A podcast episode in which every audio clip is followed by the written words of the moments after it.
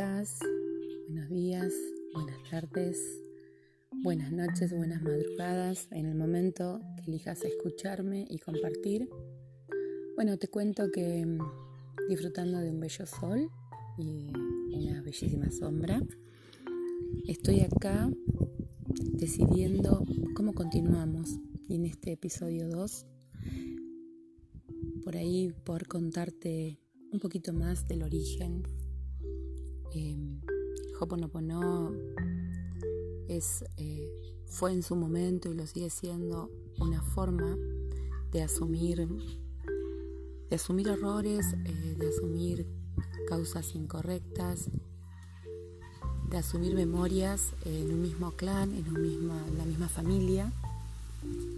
En el pueblo hawaiano se practicaba desde siempre eh, siempre me imaginé el grupo familiar, el clan reunidos em, a través de lo que he leído y lo que he podido escuchar. Mm, he podido generarme esta imagen. Reunidos durante varios días eh, donde hacían una especie de ceremonia donde podían decirle a su hermano, a su par, a su compañero de vida, a su familiar, que sentían mucho lo que habían hecho, dicho, pensado. De esta forma daban entidad y, le daban realidad a algo que había sucedido. Tras un arrepentimiento pedían perdón. Luego venía la, etapa de reconciliación donde expresaban el amor que se tenían Luego agradecían esto y de esta forma, guiados por, por un sacerdote, guiados por alguien de la comunidad con más sabiduría, lograban encontrarse, pacificar, comenzar de nuevo. Y agradecían esto y supongo que harían una fiesta también. Em, a través de los años aparece en este pueblo Morna Simeona, que fue una chamana, una curandera, como una princesa a quien su abuela le, dio todos los saberes, ¿no? le transmitió la sabiduría ancestral. De alguna forma ella lo que propuso fue occidentalizar la práctica. Mm, en realidad nos enseñó muchas cosas. Es hasta injusto decir que solamente nos dejó un pedacito. O sea, esta filosofía eh, tiene mucha riqueza e intentaré, con todo respeto y con toda gratitud, por contarte, contarnos, reflexionar juntos esto. Em, por lo pronto, hoy por hoy, no es necesario estar frente a una persona ni reconocer algo que hicimos en este presente eh, no necesitamos que un chamán o un sacerdote o alguien más sabio nos guíe. Conectamos con nuestra divinidad, conectamos con la divinidad, con nuestro propio ser, con quienes nos protegen. Hoy decimos los seres de luz, los ángeles, nuestros guías espirituales que nos acompañan. Y esa sería la primera partecita de esta historia tan linda que tengo para compartirte.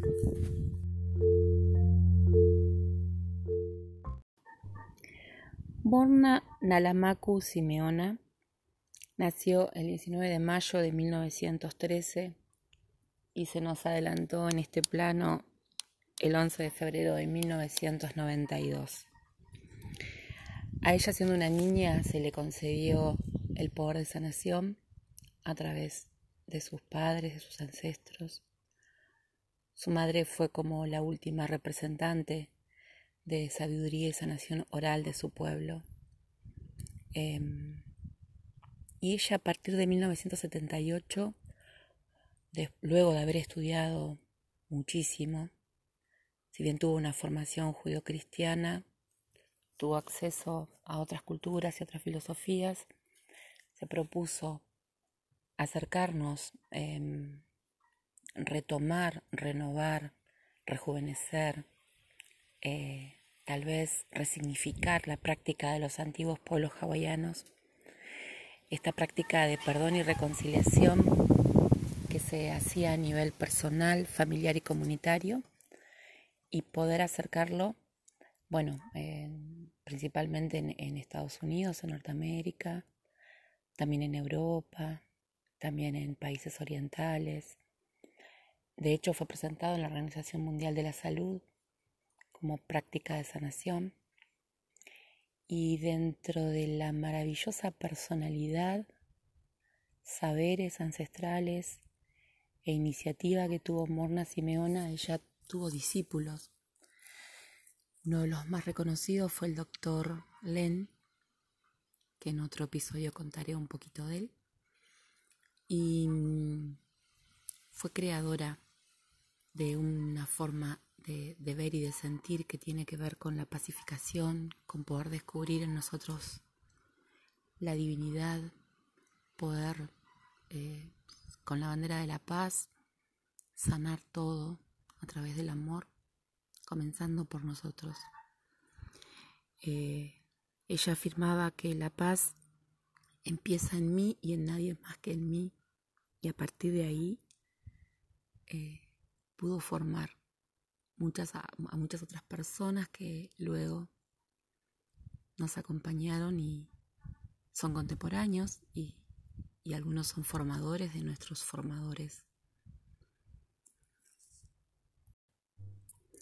El doctor Ijaliakala Heulen es muy conocido internacionalmente y bueno, más allá de todas sus conferencias, sus seminarios y su trabajo, algo que llega a nuestro saber y que impacta de alguna forma, tiene que ver con su historia, con su mm, experiencia con una penitenciaría. Él ejercía como psicólogo clínico y fue contratado para este lugar en Hawái en esa penitenciaría realmente el ambiente era durísimo para los trabajadores y para los pacientes por el tipo de, digamos, de, inconvenientes que tenían, ¿no? Era algo bastante peligroso la vida cotidiana en ese lugar. Muchos de los médicos que trabajaban ahí no duraban mucho tiempo porque no resistían. A pesar de todo, el doctor Lena aceptó este trabajo y lo que él pidió fue las fichas de los pacientes y durante varios meses, tres meses, cuatro meses, estuvo encerrado en su oficina solamente con las fichas, sin verlos, sin entrevistarse con los pacientes. Pasando ese tiempo, quienes trabajaban con él se fueron dando cuenta que las condiciones, eh, la convivencia, se había modificado radicalmente en el lugar las relaciones, el ambiente había mejorado. Así fue como de alguna forma se le pidieron cuentas o le preguntaron qué hacía mientras estaba encerrado en su oficina con las fichas. Y él explicó que solamente lo que hacía era limpiar las memorias que tenía en común con estos pacientes, que acompañaba de esa forma leyendo los informes y practicando Hoponopono le insistieron y le decían, pero ¿cómo hace? ¿Qué, qué hace? Y él respondió, solamente digo, lo siento, perdóname, gracias, te amo. Y eso es todo. Bueno, al cabo de un tiempo se quedó sin su puesto de trabajo porque él estuvo cuatro años en ese lugar. Al final de ese tiempo, ese psiquiátrico penitenciario cerró sus puertas porque ya no hubo más pacientes. Y esto extraordinario que lo podemos encontrar inclusive de la propia voz de, del doctor Len. Eh, hay varios videos de, entrevistas de Joe Vitale con él. Eh, bueno, cuenta esta experiencia, ¿no? Y él cuando explica que es este fenómeno, fenómeno casi mágico, él dice que simplemente lo que hacía era limpiar las memorias que compartía con cada paciente, repitiendo, lo siento, perdóname, gracias, te amo. La maravillosa práctica del Hoponopono, la cual simplemente aceptamos a veces sin tener muchas explicaciones lógicas o em, como que podamos entenderla desde nuestra forma de ver la vida, ¿no? Ahí viene la parte difícil de la propuesta. Y cuando nos parece que todo es tan fácil, nos encontramos con nuestros propios juicios negativos o nuestra propia concepción de vida, sea por la educación, sea por los mandatos sociales, sea por los contratos que tenemos, los lazos sanguíneos, los lazos afectivos que compartimos con otros.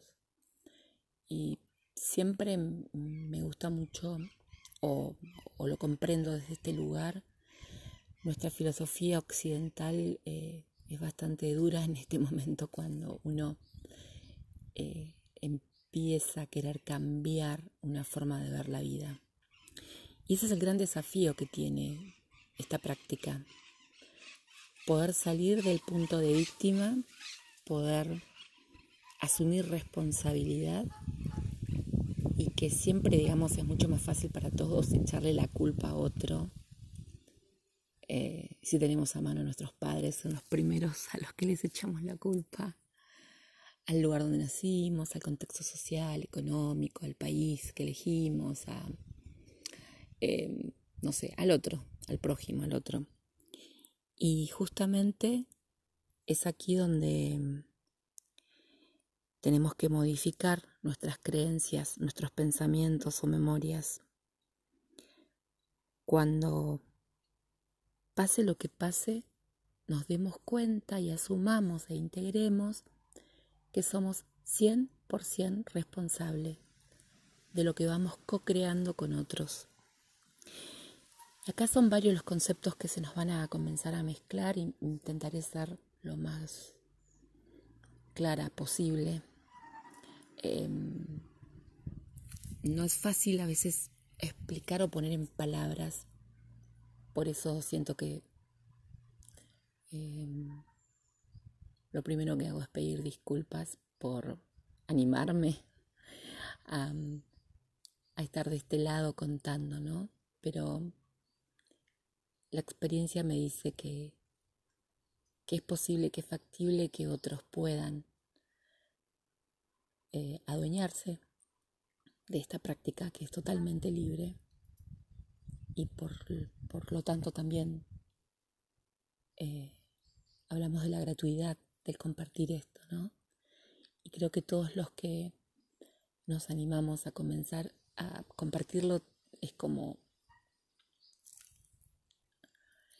no es como, es sin el cómo, es eh, una forma de agradecer a la vida, agradecer a la divinidad, agradecer a las otras personas que en algún punto tomaron nuestra mano para iniciarnos en esto.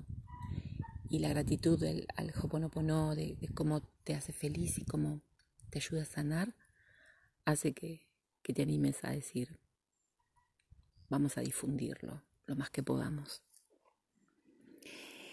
Bueno, y esta es la parte difícil, es la clave, porque es absolutamente necesario, antes de comenzar, asumir que somos 100% responsables del lugar donde estamos, de lo que nos sucede. Esa es la invitación. Bueno, y te invito a poder reconocer que lo que somos en este presente, en este aquí y ahora, tiene que ver con nuestras memorias. Las personas que conocemos, el oficio que elegimos, la vocación. Algunos tal vez tengan eh, la bendición, el don de, de reconocerse sanos y no necesitar ir limpiando esas memorias como si nuestro destino y nuestra vida estuviera teleguiada por, por las memorias de nuestros ancestros, de nuestra infancia, de otras vidas tal vez. La idea eh, con la práctica del Hoponopono es limpiar memorias pacientemente, lentamente, pero con constancia. De nada sirve que nos ataquemos un día a la semana repitiendo lo siento, perdóname, gracias, te amo y lo dejemos ahí y nos acordemos del próximo, el próximo sábado, el próximo viernes, no sé, el próximo día que tengamos un problema. En la medida que podemos ir borrando los programas que tenemos y compartimos y que tal vez no los podemos distinguir y no sabemos con certeza cuáles son, podemos descubrir nuestra esencia, conocernos a nosotros mismos y que surja en esta vida la personita maravillosa que sos, la personita maravillosa que soy.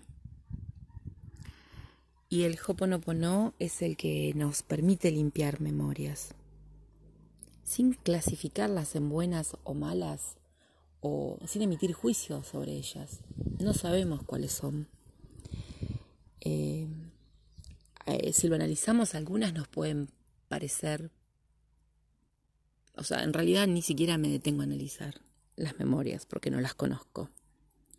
Sé y creo que Hoponopono limpia, reprograma, como si fuese un GPS espiritual que nos ayuda a recalcular nuestra paz interior, nuestra creer en nosotros mismos, nuestra valorarnos esto de tener una autoestima sana, fuerte, el poder vernos al espejo como seres maravillosos que somos y poder vivir de esa manera, siendo felices.